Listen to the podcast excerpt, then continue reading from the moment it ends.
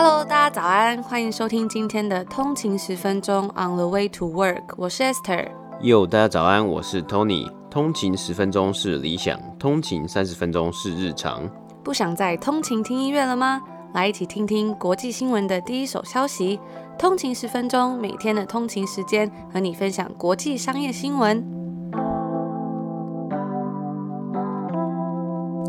家早安，欢迎回来通勤十分钟。今天是一月七号，星期四。大家早安。不知道大家昨天过得还好吗？因为我们昨天没有更新节目嘛，昨天星期三也算是一个小周末，我不知道大家有没有好好的小小充电一下。那我们昨天也有收到一些讯息啊，就是通勤族跟我们分享他们去看了那个 Netflix Headspace 拍的这一个影片，帮助冥想的。嗯、那有位通勤族就有分享说，他有认真看了一下，可是呢，看一下他就睡着了。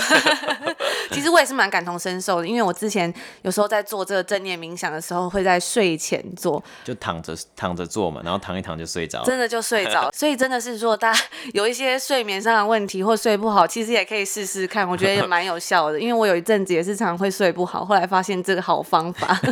就躺着，然后这个真的是。就是做冥想，然后冥想到一半呢，还没结束就直接睡着了。真的，而且 我的那个练习的那个不是帮助睡眠的，还是帮助 focus 的，结果竟然就睡着了。对啊，我觉得还蛮有趣的，分享给大家一下。嗯、那我们就直接赶快来进入一下今天的北美指数报道。好，今天是北美时间的一月六号星期三，今天的道琼工业指数呢是上涨了四百三十七点，涨幅是一点四四个百分比，来到三万零八百二十九点。S&P 五百标普五百是上涨了二十一点，涨幅是零点五七个百分比，来到三千七百四十八点。纳斯达克指数呢，则是下跌了七十八点，跌幅是零点六一个百分比，来到一万两千七百四十点。那今天呢，也是美国这个不平静的一天呢、就示威的民众是冲入了美国的国会大厦，也迫使国会大厦必须进入 lockdown 的状态，迫使国会议程暂停。今天的议程呢，包括二零二零年总统大选这个选举辩论。那国民警卫队呢，也已经在华盛顿特区待命，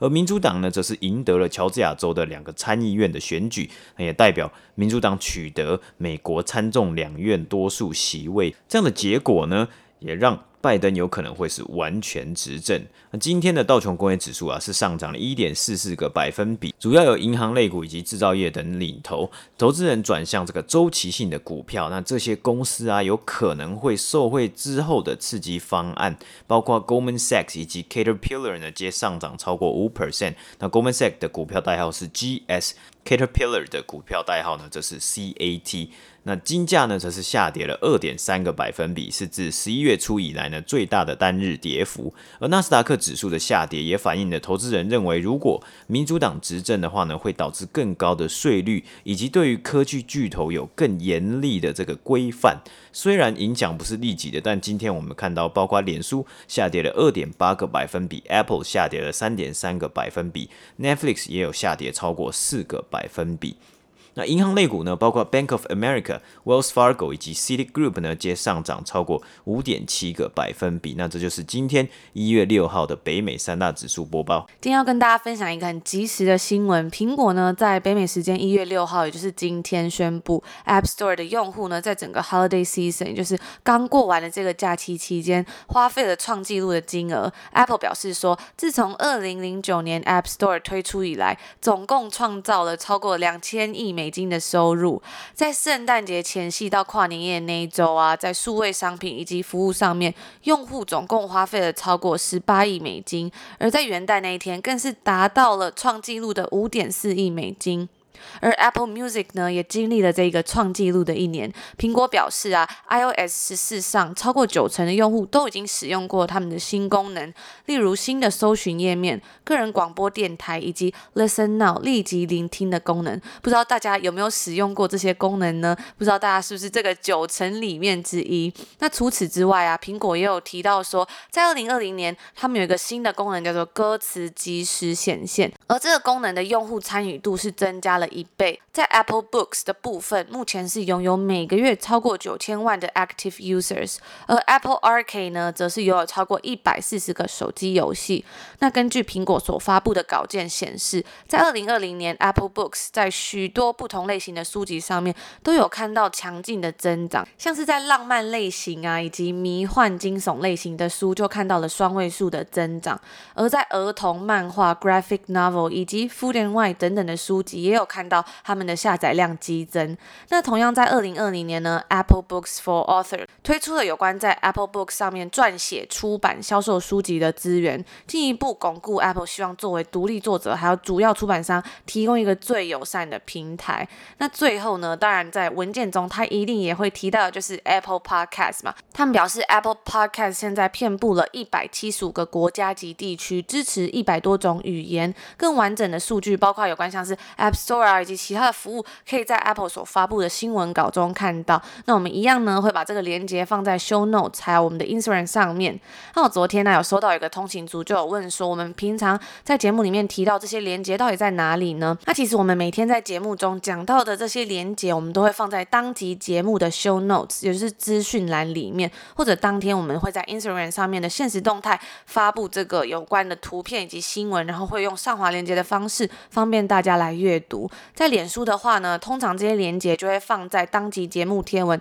它下方的第一个留言，让大家比较容易找到。如果还是不清楚的话呢，也可以在留言跟我们说哦。接下来我们要讲的是 麻将的摩登大改造，真的有必要吗？在二零二零年的十一月啊，一间美国达拉斯的公司，他们叫做 The Mahjong Line，推出了两款他们认为是经过摩登化还有现代化的大改造之后的麻将设计。根据该公司的创办人表示啊。市面上的麻将没有一款是可以真正显现出它的个性的。那讲到这里啊，其实就有一点 有一点问号了嘛，是什么？为什么要显示出他的个人个性嘛？还有呢，他觉得啊没有办法展现出啊这个跟朋友打麻将的愉悦感啊，他就是他觉得这些麻将的设计，因此啊，他找了另外两位合伙人来一起来为这个麻将做一个改头换面。真的是等一下，有有人有说过麻将真的需要被改造吗？听到这里啊，这三位创办人啊都是。是美国的白人女性，他们设计了全新的这个麻将组合，包括 The Minimal Line 极简风吗？还有 The Cheeky Line，那售价是在三百二十五块到四百二十五块美金不等啊。那四百二十五块其实基本上都是已经超过一万块台币的价格了。还有呢，这个麻将的这种麻将桌布啊，要卖五十块，上面就印有这个 Not Your Mama's Mahjong 以及 Get Your Maj On 这种标题啊，其实还蛮。呃，还蛮像是符合就是他们自己的个性的嘛，真的。那从上述的故事啊，也可以大概听出之后的走向。这间公司呢，就在网络上遭受到了许多的评论以及 backlash 啊，因为他们自己自称是在重新改变麻将的外表，但甚至啊是比较贵的那一款啊，其实已经连中文字都没有了，就是我们熟悉的这个一万、两万、三万这样子。那许多网友啊也表示，这一个算是有流传千年的文化以及传统啊，不应该就被这样子像涂色本一样涂涂抹抹。那根据 The Cut 外媒媒体的报道啊，该公司是想要表达。美国麻将以及中国麻将的差异，所以他们在他们的官网啊，目前是已经关闭的状态。他们在官网上面以前之前有写出说，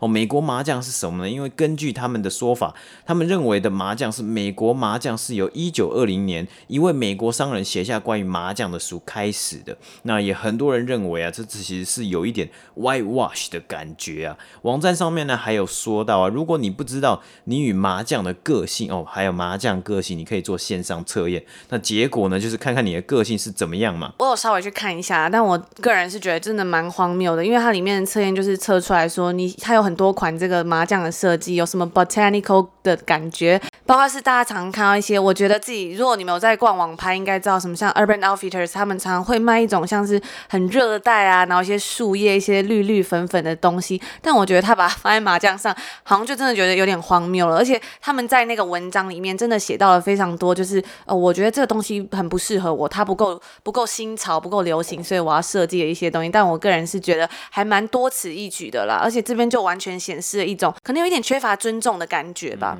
对啊，而且他们就是讲说哦，那个什么呃，你的个性嘛，你可能是像是在徜徉在纽约街头的哦，会去文青咖啡厅的纽约女孩啊，或是说哦，你在加州很阳光的少女啊，有这种 botanical 这种植物啊，这种设计感的女孩。可是其实一点都没有提到像是关于麻将的这个这种 heritage，很多人在讲的这种呃一个传统，也还有一个它原本的意义、啊，跟它在麻将每一个麻将其实它都是有它的意义的嘛。那其实。没一直讲麻将，真的会让我想到很想要打麻将。哎、欸，真的，我觉得自从在加拿大之后，真的非常少打麻将。以前过年真的是就是要连打个很多天，就跟我哥一起，我们就赶快可以凑一桌这样子，然后还会就看到各种他的那个迷信，我就觉得哇，这些都是我很很难忘的回忆。过年在家里跟家人打牌啊，打麻将，或者是以前在大学的时候跟朋友相约打通宵这种感觉，就会觉得大家在牌桌上，然后就会可以聊非常多东西，我真的好怀念哦。嗯，对啊，就是我我在这里我就自己有有点想到，就我自己的感觉嘛，就是说，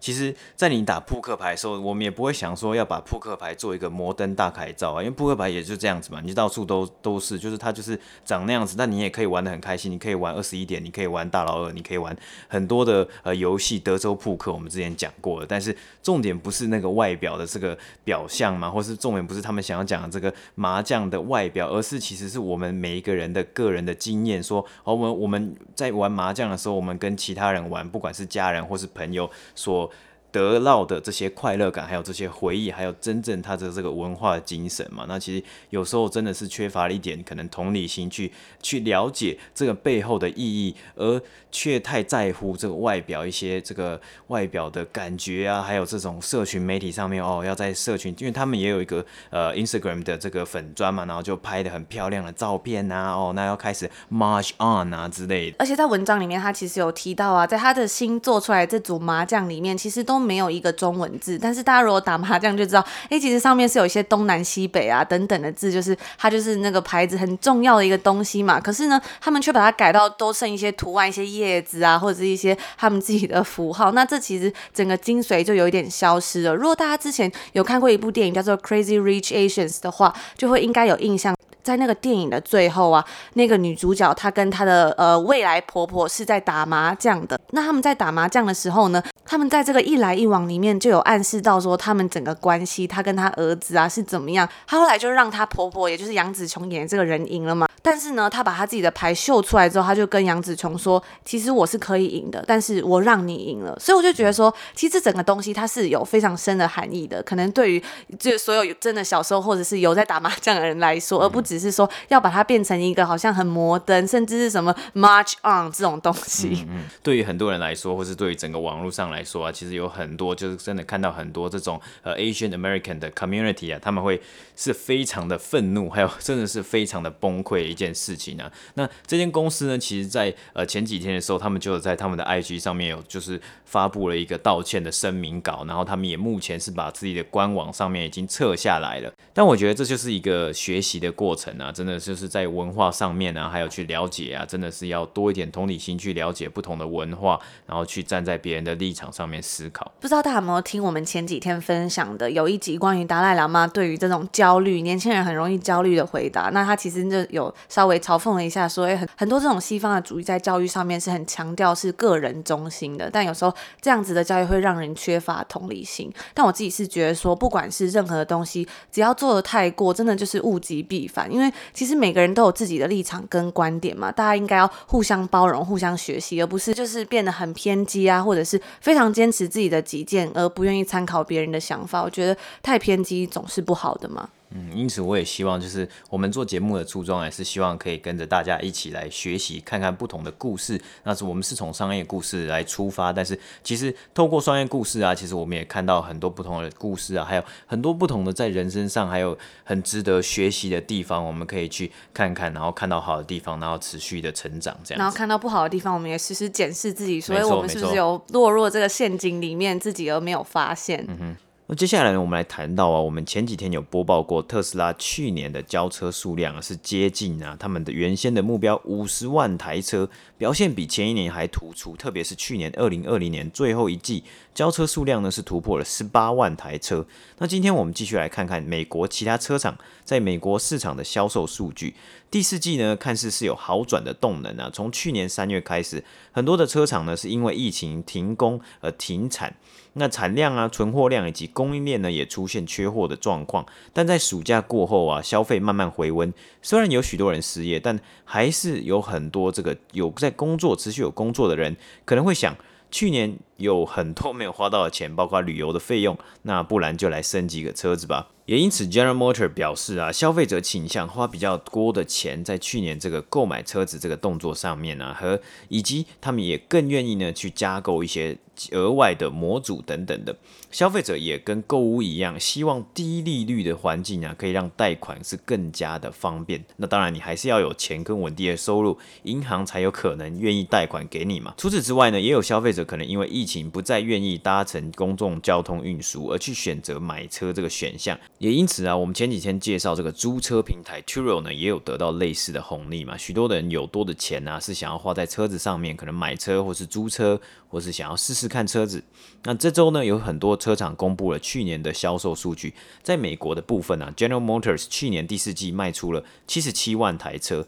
较前一年同期啊是成长了四点八个百分比。表现算是亮眼，但是根据 CNN 的报道指出啊，因为 GM 在二零一九年的第四季呢，曾经有出现罢工的情况，因此销售额有稍微降低，也多少导致啊数据的有所成长。因此，二零二零年全年来说，还是比二零一九年的销售呢下滑了十二个百分比。除了 GM 之外呢，有看到成长的呢，则是 Toyota。第四季呢，也交出了美国较前年同期销售成长九 percent 的成绩。能有如此的成长啊，其中包括 Toyota。在美国的业务中啊，这个 fleet sales 的占比啊，会相对 GM 等其他车厂少。那 fleet sales 呢，包括大量的销售给租车公司、还有政府机构等等的。那 GM 表示，他们自己的 fleet sales 呢，通常是占比为二十 percent 左右。在销售上啊，二零二零年的第四季还是没有看到回稳的状况。那租车公司其实在疫情之下呢，又受到有共享平台还有卖车平台的夹杀，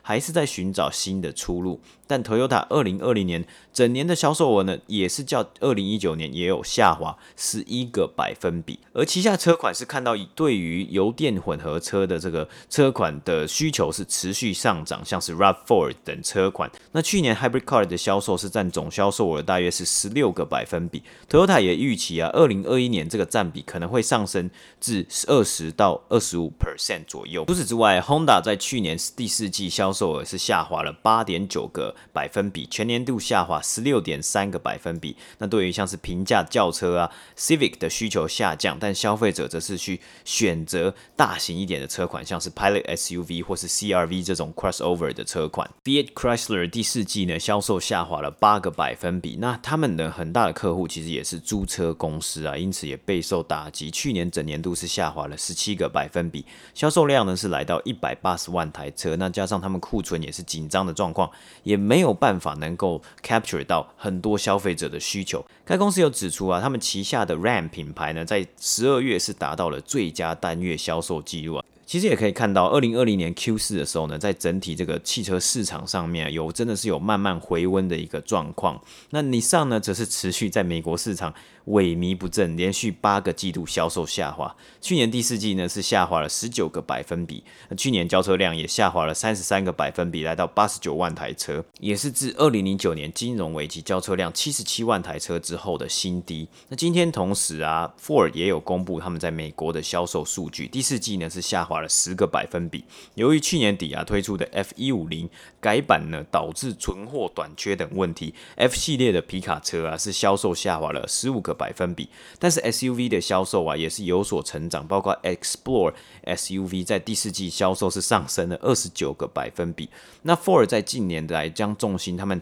转离了轿车的贩售啊，而是将目标放在 SUV 以及皮卡车等车款上面，包括去年富科推出的这个 Bronco 系列。还有 Bronco 中较小台的这个 Bronco Sport 也是卖的非常惊人，在第四季刚推出就卖出了五千台车。那在二零二一年呢、供应也会是一个问题嘛，因为买气其实慢慢的在回温了，从去年第四季的动能啊，进入到今年第一季，甚至到暑假，如果天气慢慢转好。可能真的会吸引更多人去消费，那但是包括 Bloomberg 也有报道过，许多经销商回馈说，只要一有车到货，就很快就会被扫光了。那如何维持货量畅通，也是一个问题，才能抢占在这个非常竞争的市场上面的市占率。那其实如果看到这间经销商没有车，那我就去隔壁的经销商去问嘛，别的品牌的嘛。那当然还有经济上的议题啊，失业的人数呢就是摆在那边，没钱的人呢就越来越没钱。那有行业也是还在滴血之中啊，因此。像 GM 表示，他们看到平均的销售金额上升了，那变成可能是有能力的消费者来买车，或是因为低利率可以带多一点钱去买好一点的车。那全新的平价轿车呢，需求可能也会因此而降低。当然，讲完美国的汽车市场啊，还要稍微的关注一下电动车的趋势。电动车呢，也是持续在成长的。挪威成为了世界第一个国家，在二零二零年达到电动车销售超过了一般的汽车。但销售的第一名呢，并不是特斯拉，而是由 Volkswagen 旗下的 Audi e-tron 拿下。特斯拉的 Model 3呢，则是排名到了第二名的。在二零二零年呢、电动车是占了挪威五十四 percent 的总汽车销售，比起二零一九年的四十二点四 percent 是有所成长。挪威目前目标是在二零二五年达到全国使用电动车，也因此寄出了税率的优惠。那根据挪威的这个官方表示啊，他们其实正在 on track 当中，也是非常有机会，真的在二零二五年是达到全国。都使用电动车的这个情况，那我们有看到像是其他的这个车厂呢，也是非常野心勃勃，是想要来做电动车的。Volkswagen 就是一个很大的 example，一个很大的范例了。那进到二零二一年呢，我们也会持续的追踪报道这个汽车产业的一些动态。接下来这则新闻，如果是有在关注科技，或是对于这种科技创新非常感兴趣的通勤族，一定不会错过的，就是 CES 这个盛会。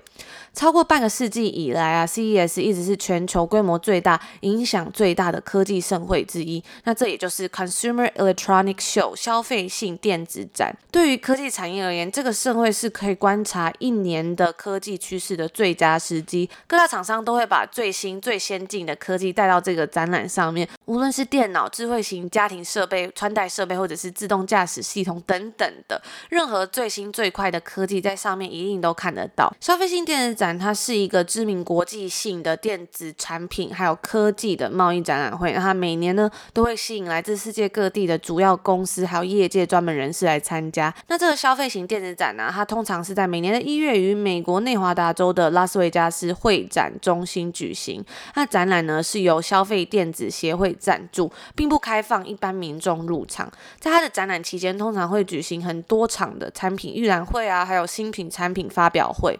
那第一届这个消费型电子展，它其实是在一九六七年的六月在纽约举行，所以也算是非常多年了。那在当时，它是原本是芝加哥音乐展的附属活动。在它的首次展览，它吸引了超过一百间厂商来参加，总共呢有一万七千五百个人参加。那时候是由 Motorola 的主席担任开幕的演讲者。那在维基百科上面呢，大家可以看到，在这个消费性电子展首次发表过的产品，包括从一九七零年的录影机、一九八一年的摄影机、一九九三年的广播资讯系统、一九九八年的高画质电视 HD TV，还有二零零一年的 Microsoft。Xbox 到二零四零年的自动驾驶汽车等等的。不过最近啊，近年来也有新闻指出说，CES 没有再像往年一样热门，因为很多供应商都发现说自己办自己的活动就不用跟其他厂商争取焦点，其实也不错。那在今年，就是二零二一年的一月十一到一月十四的 CES 将会跟往年十分不一样，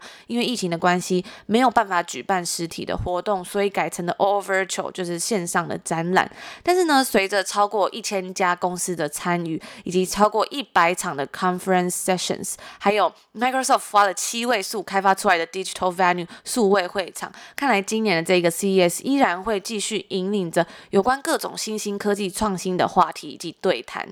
在二零二零年呢，也有许多活动跟展览都改成像是类似线上的活动或者是直接停办了，像是世界行动通讯大会 MWC、苹果的 WWDC 全球开发者大会、Facebook F8 开发者大会，还有游戏开发者大会 GDC 等等的。那这一次 CES 背后的组织消费科技协会的高级副总裁，他就向外媒透露了说，在这一次的 CES 中有什么需要注意的看点，那我们就来跟大家分享一下。在这一次啊，有史以来第一次完全线上的 CES 活动，有两个东西是会遍布整个会场的主题。Tony，你要不要来猜猜看是什么样的主题呢？如果要我自己猜的话，我觉得第一个呢，因为今年是疫情嘛，所以我觉得还是会猜 healthcare，就是相关于医疗保健的东西。东西因为可能医疗保健其实还蛮需要一些科技啊，可能会像是我们之前有提到长照啊，还有像是关有关于疫疫情等等的这些东西，可能也都可以有所这个在成长。那第二个我猜的应该就是电动车类似的这样子的一个趋势嘛，因为近年来也是很夯这个电动车。那我们刚刚也有报道过，就是电动车呢，很多国家是至于像想要全国就是整个国家都要开电动车这样的一个趋势。我自己是猜这两个，哎、欸，我觉得你猜的蛮好的、欸，哎、嗯。所以呢，所以答案是什么？那这个消费科技协会的高级副总裁啊，他其实也有讲到，这一次大家最重要的两个看点啊，其实是 AI。你刚刚有讲到嘛，关于保健医疗，其实就我们之前的节目里面就有提到，这个 AI（Artificial Intelligence） 就会非常的重要，它将会被应用到所有的东西上面。那另外有一个值得注意的啊，就是 5G。他有表示啊，在今年我们期待看到这个 5G 的速度、稳定性还有效能等等方面会有惊人的进展。他就有提到说，我们重点是。会放在将这个五 G 实际可供消费者以及企业使用。那为了巩固五 G 在这次展览的优先地位，美国呢最大的四家全国性电信之一与 AT&T 并列两巨头的 Verizon 的董事长兼 CEO 呢，他将会来主持这一次的开幕式。而在我们刚刚讲到这个 AI 的部分呢，从 AI 的晶片到电脑视觉应用程式的所有内容呢，都会成为这个展览的一部分。但是除此之外啊，也会有一样的焦点来关注 AI 的应用。用伴随而来的挑战，像是 AI 的偏见、AI 的培训数据以及潜在的法规等等的。而另外呢，在今年也会想要特别关注的是，我们在前几集有介绍到的这种 industrial 的公司，像是 Caterpillar 以及 John Deere，因为农业领域的 AI 以及机器人技术呢，会持续受到关注。那另外一个值得注意的是，Samsung Neon 的 Artificial Human，三星旗下实验室的人造人。而刚刚 Tony 有讲到这个医疗产业也是非常值得注意的，机器人的技术啊，还有这种客制化应用平台及 AI 的新应用。都将在今年的 CES 上面成为医疗领域的头条新闻。那这个产业啊，其实正在急速扩张。它不再只是说健身的追踪器而已，像我们之前常常看到一些佩戴手表啊等等这些东西。除此之外，它也是一直在扩张它的应用。就像许多外媒在去年所报道的，AI 在这个诊断学上面的进展呢，也可能会成为今年重要的一个看点。那刚刚 Tony 有提到另外一个部分，我就说你真的是猜得还不错，就是在汽车科技的部分。所以随着电动还有自动驾驶汽车的巨幅成长，汽车产业啊将会是我们要持续关注成长的一个焦点。他们就有提到说，在这一次的展览上会看到 Indy Autonomous Challenge 这一个被称为历史上第一场自动赛车的竞争的一些 updates。那以及像一些其他竞争者，像是 Mercedes、Audi 还有 GM 新加入的 players 有包括自动充电的电动车公司 Sono Motors 以及 Volvo。那虽然这一次因为疫情没有办法举办实体活动肯定是会带来很大的影响。不过呢，在这个 All Virtual 的 CES，对于一些新创公司来说，也是给他们一个非常好的机会，就是降低了这一次参与的费用，来到了一千两百块美金到一千五百块美金。那当然，这个价格是不包含一些什么饭店啊、机票等等的啦。但是这也代表说，可能会有更多的新兴科技公司来展现他们的一些技术。那这就是我们今天来跟大家报道的关于这个 CES 的新闻。那以上呢，就是我们今天要跟大家分享的内容。那我在昨天呢，有看到有在 Apple Podcast 上面有一个通勤族的留言，然后他是来自日本的通勤族，他就说听得出来 Tony 跟 Esther 都非常用心的准备每一集的内容。通勤十分钟是我唯一有持续听下去的频道，太赞了！谢谢主持人充实的我们的每一天。我看到这个留言真的还蛮开心的，因为我发现好像是不是这个评论只能留一次，我也不太清楚。但是就是最近还是有看到偶尔有一些通勤族就是有给我们一些鼓励。我真的觉得还蛮感动的。尤其是这种用心被大家感受到的时候，真的是一个非常有满足感的一件事情。而且能够在这么多众频道之中，这么多优秀的人之中呢，被通勤族万中选一，我们也觉得非常有成就感。那你们也都是我们继续努力下去的动力。我们也希望可以继续跟大家一起加油，一起进步。那这就是我们今天的节目啦，祝福大家有一个美好的一天。我们明天见，明天见，拜拜。